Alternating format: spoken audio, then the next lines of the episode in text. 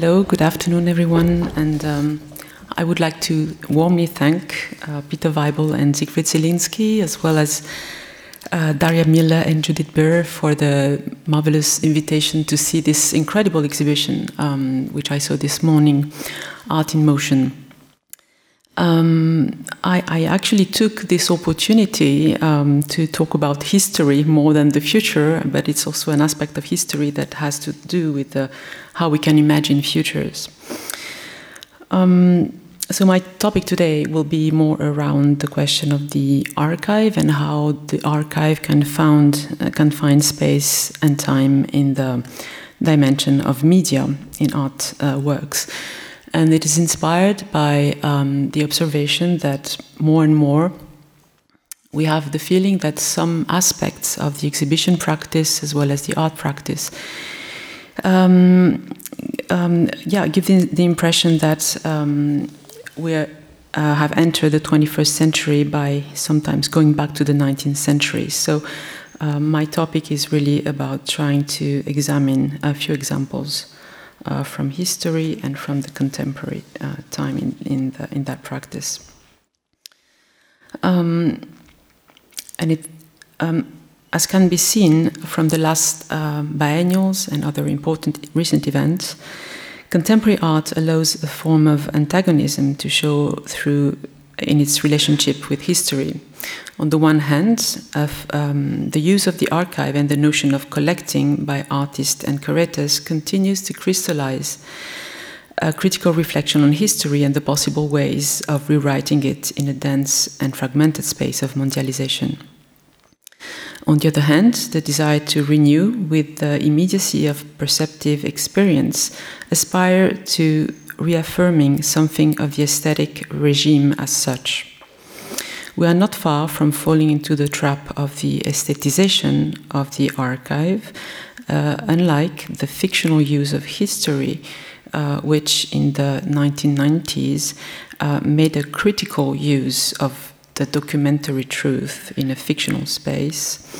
And in many cases, the tension, uh, critical tension, is erased in favor of a show of bravura personified in displays, performance, and technological uh, immersion.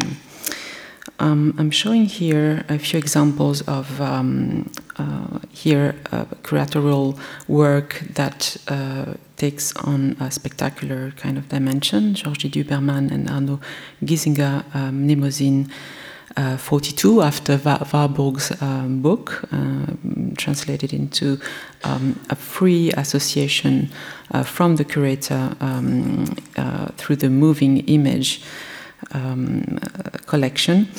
And um,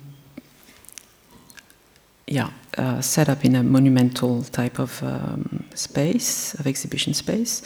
And here, um, an artist from Singapore, uh, Ho Tzu Nyen, 10,000 uh, Tigers from 2014, or this other um, attempt to try to do this collage on a very large uh, monumental scale between bites of history, which are uh, translated into digital information um, in a very spectacular way. As you can see, he's very fond of um, immersive um, settings where smoke and other uh, effects that reminds us of uh, 19th century uh, phantasmagoria are, are used. Um, so uh, the tension, sorry, the tension between uh, archival space and aesthetic space um, has been already uh, raised and used by several authors, and I'm just quoting very rapidly um, the famous essay by, by, Hal Foster on archival impulse from 2004, in which he highlighted the way um, uh, art, returning to forgotten episodes of history, negotiates, I quote, new orders of affective association however partial and provisional, even as they do register the difficulty and at times the absurdity of doing so. If Foster praises the utopian element that seems to have uh, reinvested these gestures of open subjectivation of the archive, it is thanks to the identification of a pro productive play between nostalgia and detachment. He concludes his essay um, by saying that, I quote, the move in archival art to turn excavation sites into construction sites is welcome in another way too. It suggests a shift away from the melancholic culture that views the historical as little more than the traumatic. End of quote. Today, uh, this viewpoint can be questioned again. We might first observe that in an, artwork, the watershed between what is considered um, as um, what is concerned, sorry, uh, with the historic and what is concerned with the traumatic, might call for a more complex reasoning than just this clear cut categorization and immediate value judgment it infers. We must also, and above all, recognize that the influence of technologies that structure or do not structure archival material promises today to maintain and complicate the shaping of the traumatic further still.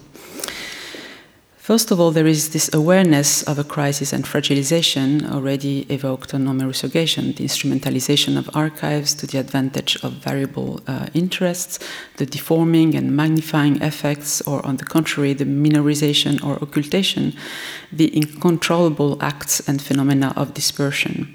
On another level, the growing dematerialization of archives facilitates an arbitrary vir virtual space uh, without contour um, and uh, ungraspable.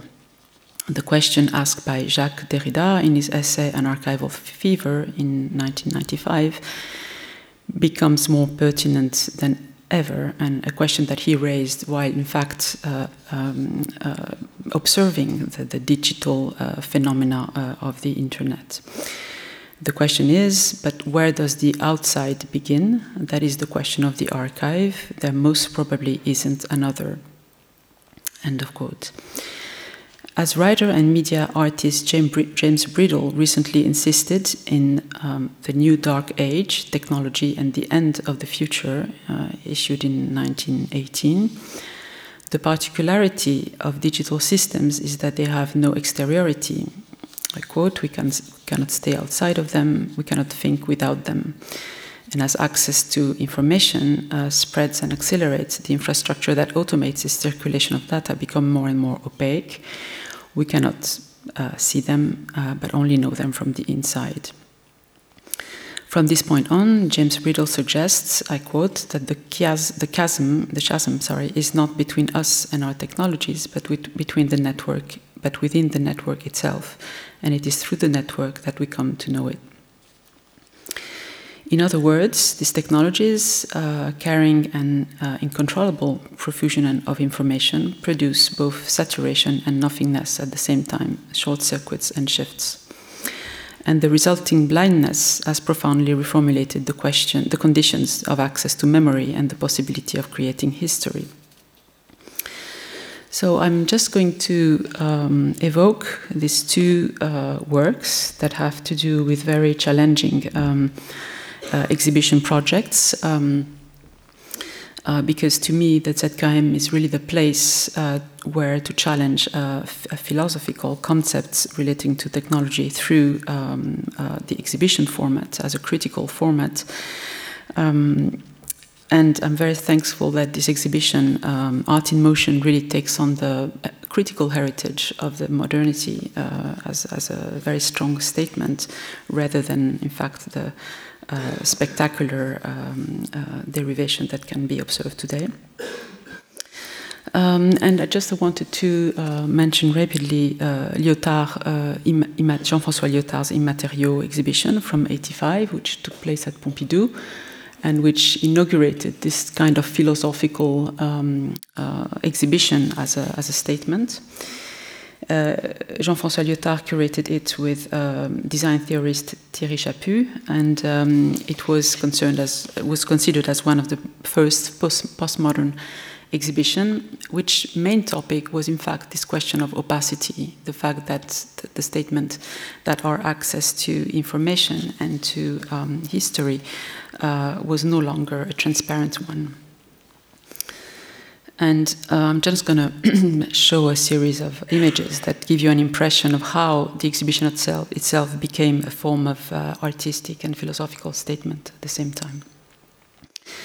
It uh, brought together uh, works from artworks from various, various periods of history, such as ancient Egypt, up to contemporary artists with a wide range, range of objects considered as testimonies of the current evolution of society industrial robot prototypes, satellite and medical imagery, holograms, samples of various smells, interactive sound installations. Uh, experimental devices, and above all, personal computers which the visitor could um, use. Um, and Lyotard stated uh, in an interview released shortly after, before the start of the exhibition. I quote, Today we can see we live under a kind of democratic despotism of the media, so he was already stating this. We have to attempt to work our way into the philosophy of contemporary art by completely disengaging ourselves from romantic aesthetics. So, this disengagement from romantic aesthetics in his mind um, was uh, um, resulting from the encounter of philosophical thinking with the new reality of networks and pixels. Um, the techno scientific revolution, in Lyotard's view, is a reversal um, of language with regard to its material referent. It is the message that generates the material, or rather the non material, to translate the, work, the word les immatériaux. So within this labyrinth of mesh uh, walls, uh, the visitors were given wireless headsets to navigate uh, by the ear between sections and zones of the exhibition, witnessing in an anonymous design a radical just juxtaposition of unrelated objects and material. From uh, the miniature uh, theaters of a rotunda, they would access five paths uh, while accessing the soundtrack of uh, discontinuous quotations from authors just of Maurice Blanchot, such as Maurice Blanchot, Samuel Beckett, or Antonin Artaud. I'm just showing also, as you can see, uh, costumes uh, from uh, surgeon, policemen, and so on, all these professions, musical um, scores, various machines. And uh, among there, uh, people could um, also find uh, a few works from the avant-garde uh, utopias of the 20, 20th century, such as Moholy-Nagy's um, space light modulator you just saw. Here are the computers. And the, one of the very strong statements of Lyotard was really against the idea of the exhibition of knowledge uh, um, from the 19th century as universal exhibitions. Um, so in, he also explains, um, I quote, what were our criteria of selection? They were on three different levels. First of all, we wanted to exhibit things that inspire a feeling of incertitude, incertitude about the finalities of, of this development, and incertitude about the identity of the human individual in his condition of such improbable immateriality. That's a criterion of selection that concerns with the uh, philosophical states of the exhibition. Then we obviously had to give attention to the arrangement of the show in the space, and, we, and here we appealed to two principles no fancy molding and no pedestals. We didn't want still another re-evocation of a gallery or, or salon, by which I mean an arrangement of rooms in a royal palace as designed by the king. We wanted to avoid this way of squarely defining things, and we had to discover a more fluid and immaterial system for the organization of the space. So you can see this mesh wall that uh, are both transparent and opaque, and the overlapping that results in the visual field between all this um, uh, information and the non jerarchy between artwork and technical artifacts. And moreover, rather than a single uh, narrative, the exhibition offered as many narratives as it counted visitors. And in fact, there was the idea of magnetic cards which would uh, allow each visitor to print down his or her own itinerary at the end of the show. So this project was not realized, but it expresses a very contemporary uh, vision of the archiving of the exhibition by its own audience. So not as one point of view again, but as a dispersed um, uh, field of uh, information through uh, various subjectivities and scattered um, subjectivities. And I was, I was, I was mentioning earlier um, landmark artworks from the avant-garde, such as um, Raoul Hausmann's um, Mechanical Head, Moholy-Nagy I showed earlier, or um, Kazimir Malevich's Architectons, uh, appeared really modestly uh, inserted among the labyrinth, suggesting a retrospective decentering of modernity. So this maze-like structure, um, these are the smells, um, uh, very opaque, presented a tense and disturbing uh, vision of the archaeology of the 20th century.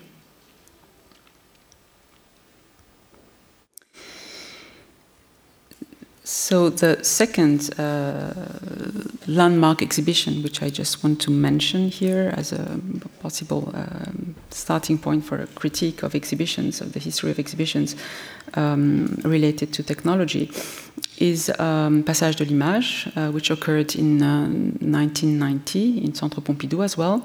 It was uh, curated by uh, a film theorist and historian Raymond Bellour uh, curator Catherine David and uh, Christine Van Assche, who was at the time the head of the new media department at Centre Pompidou. And it was called Passage de l'Image. By Passage de l'Image, the three curators meant to deal with this um, interrelationship and the impossibility, which is a very uh, um, pro property of the digital image, to differentiate between still images and moving images, and which is the new uh, digital condition of the image. Um, and um, the second aspect of these words, passage, uh, has to do with um, the thresholds between figuration and disfiguration. And this is also a very strong statement the, the way information is coded uh, into figurative form or rather um, into uh, abstract form. Uh, so the exhibition gathered various uh, very challenging works like uh, holograms, um, uh, video installations, and uh, very uh, challenging approaches to photography are, as here in this work without title by Suzanne Lafont, which has to do with this question of a form of cinema cinematography of the image uh, through still photography. And, and it is in this network that um, appeared uh, Chris Marker's um, uh, Zapping Zone proposal for an imaginary television, uh, which is one of the very first uh, interactive um, computer installation uh, produced uh, for the exhibition. It gathered seven early personal computers, 13 television sets, images of Marker's films altered through computer graphic software, photomontage, composition of slides mounted in Lightbox, and sound, uh, which presented the view viewer in a very compact space.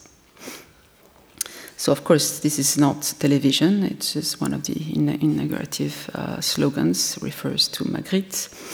Chris Marker is himself initiated this idea of a photoroman, this film which you all know, La Jetée from 62, in which he was evoking the wrapping of history on itself by imagining the Third World War uh, on the basis of the remains of the Second World War, of course.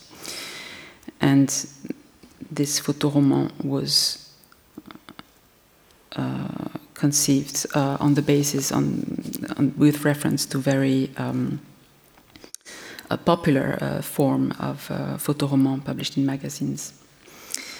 So here is the installation of zapping zone. Uh, you can see from historical uh, images. This is Chris Marker and his cat, transformed through um, digital um, animation. And maybe we can watch a few images of this um, computer graphics in motion.